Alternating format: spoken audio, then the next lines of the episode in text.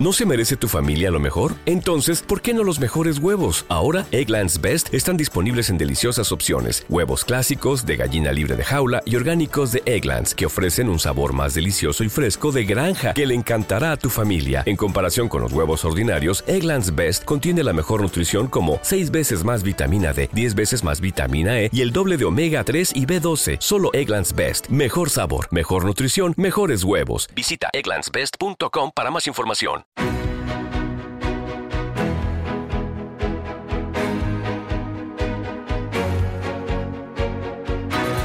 En Capital Intereconomía, Consultorio de Fondos.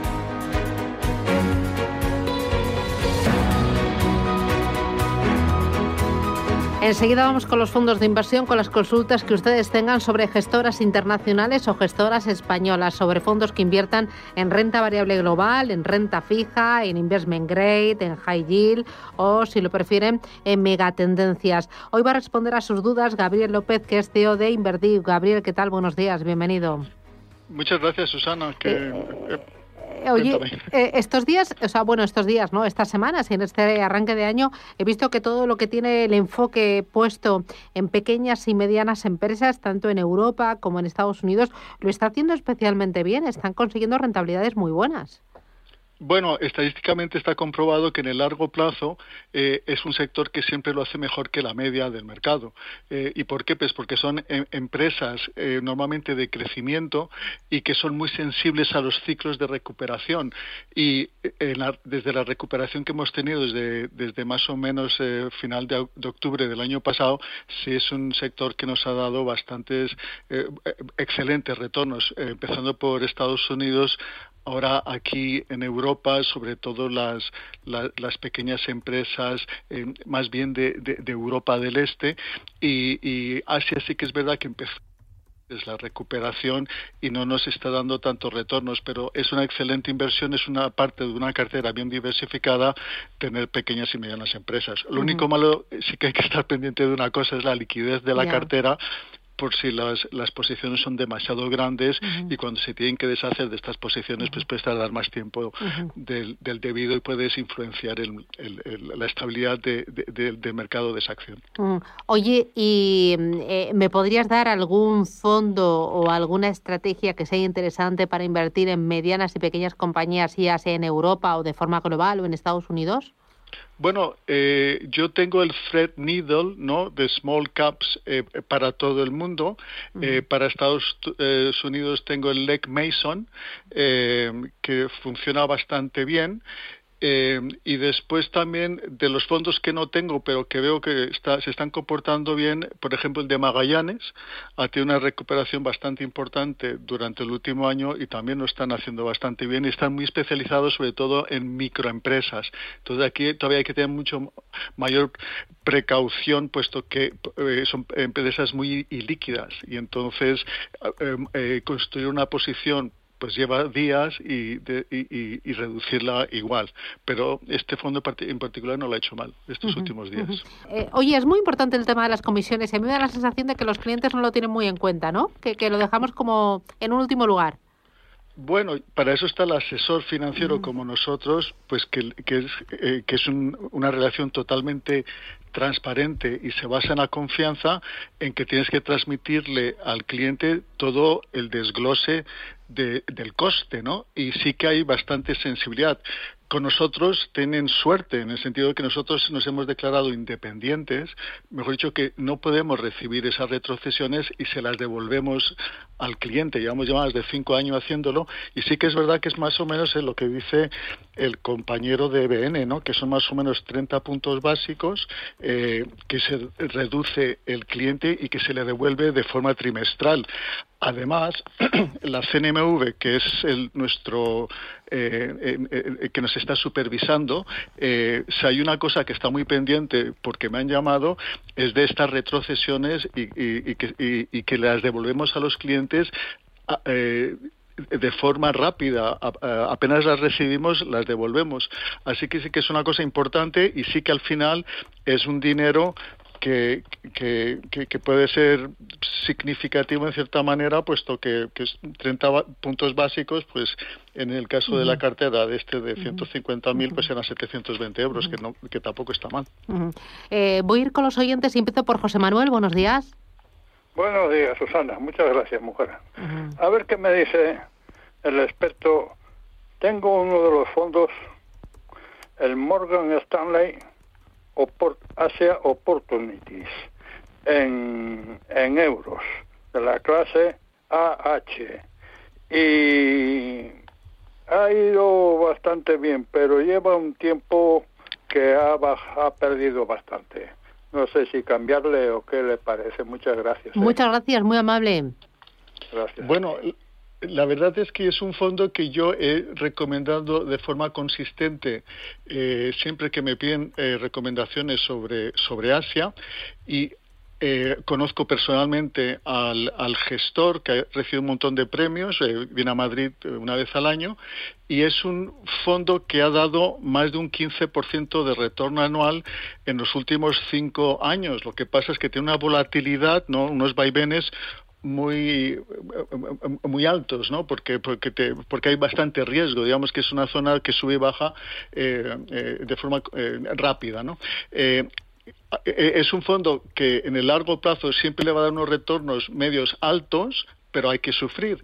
Eh, y lo que pasa es que China y, la región recuperó su situación anterior a la COVID eh, a principios de este año, nosotros lo vamos a hacer el año que viene y Estados Unidos a final de año, y sí que es verdad que ha retrocedido China eh, eh, el fondo ha retrocedido un 15% desde principios de año y la verdad es que a pesar de las carteras han ido súper bien a mitad de año, de las cosas que, que, que, que están fallando ahora digamos, es este fondo, pero yo lo estoy manteniendo, lo tengo en todas las carteras, tengo mucha confianza eh, es, son gente especialista en, analizar empresas, ver las empresas que están baratas, ver dónde hay que invertir. Eh, yo tengo total confianza en este fondo, en los gestores, en la gestora, en la región y, lo mantengo a pesar de que pueda ser un 15% de bajada, pero que lo va a recuperar igual de rápido que lo ha bajado. Voy con eh, el siguiente, ¿cómo se llamaba? Javier, buenos días, Javier. Dígame, Javier, ¿qué tal? Vamos a dígame, ¿de dónde llama, Javier? Sí, desde Madrid. Desde Madrid, dígame, dígame. quería preguntarle a don Gabriel lo siguiente. Vamos a ver, yo soy de los que opinan mm. que mm, pronto habrá habrá con este problema que tenemos con los eh, intereses con el IPC, o sea, con, los, con, la inflación, eh, que diga lo que diga hoy el señor Powell, eh, va a haber una corrección de cierto nivel y habrá que esperar un poco, por lo menos mi, mi, idea, yo soy de perfil agresivo y entonces lo que eh, voy a hacer es traspasar toda mi cartera a, refugiarme, me voy a refugiar con toda mi cartera. Tengo mm, euros y dólares ¿eh? y no quiero salirme de los dólares. Y le preguntaría a don Gabriel, si es tan amable, de que, eh, que, que me dé algún fondo que le guste unos cuantos, tres o cuatro, que le guste para, para eso, para refugiarse actualmente, que no sean negativos, o sea, que no den rentabilidad negativa.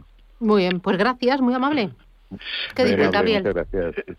Obviamente es una excelente pregunta y estamos en ese momento del año en que hay que reequilibrar las carteras y ver cómo va a ser la segunda mitad del año, porque el mercado siempre se yo, hay, muchos gestores con los que hablo que me dicen, yo por mí cerraba el año, ya está, ah. cerrado. Nos quedamos así, tal cual, no no quiero más. Bueno, eh, voy a tardar un pelín solo en responder porque sí que es muy buena la pregunta. Entonces, eh, entonces estamos a mitad de año, hay que reequilibrar las carteras, hay que ver cómo va a ser el resto del año, porque el mercado, el mercado se adelanta unos cuatro o seis meses al futuro. Entonces, eh, estamos a mitad de año, más o menos las carteras, las mías, más o menos tienen un retorno entre el 7, 8, y tal, y sí que es verdad que es un retorno medio por encima de la media histórica del 6, 7 o 8%. Lo que pasa es que en el contexto actual de que estamos en una recuperación, que tenemos los bancos centrales ayudando y los gobiernos también, pues tenemos este viento a favor que produce crecimiento, pero también el objetivo es producir inflación, que tampoco está tan claro que de verdad estamos produciendo inflación. Estamos produciendo inflación contra precios muy bajos del año pasado, pero otra cosa es que se estabilice eh, alrededor del 2%, que es el objetivo. normalmente cuando estamos en estas situaciones de que sube la inflación, pero se mantiene, no es malo para el mercado porque significa que hay consumo. y obviamente el mercado no se lo está tomando mal porque el mejor indicador para si se lo tomase mal 10 años americano que ha bajado. Si estuviese preocupado por el mercado, por la inflación, y cuando empezamos a oír de inflación que está en 1,70, pues hubiera ido al 2. Y todo lo contrario, ahora está en 1,50. Me ha dicho que el mercado no se cree, el mercado serio profesional de los que invierten en, renta fija de que tengamos una inflación fuera de, de, control. Mm. Pero sí que es cierto que es algo que preocupa sobre todo ayer, eh, la inflación en Alemania del dos y medio, pues los alemanes estarán preocupados, pero también es un tema, como dice la Fed, transitorio, aunque hay otra gente que no se lo crea.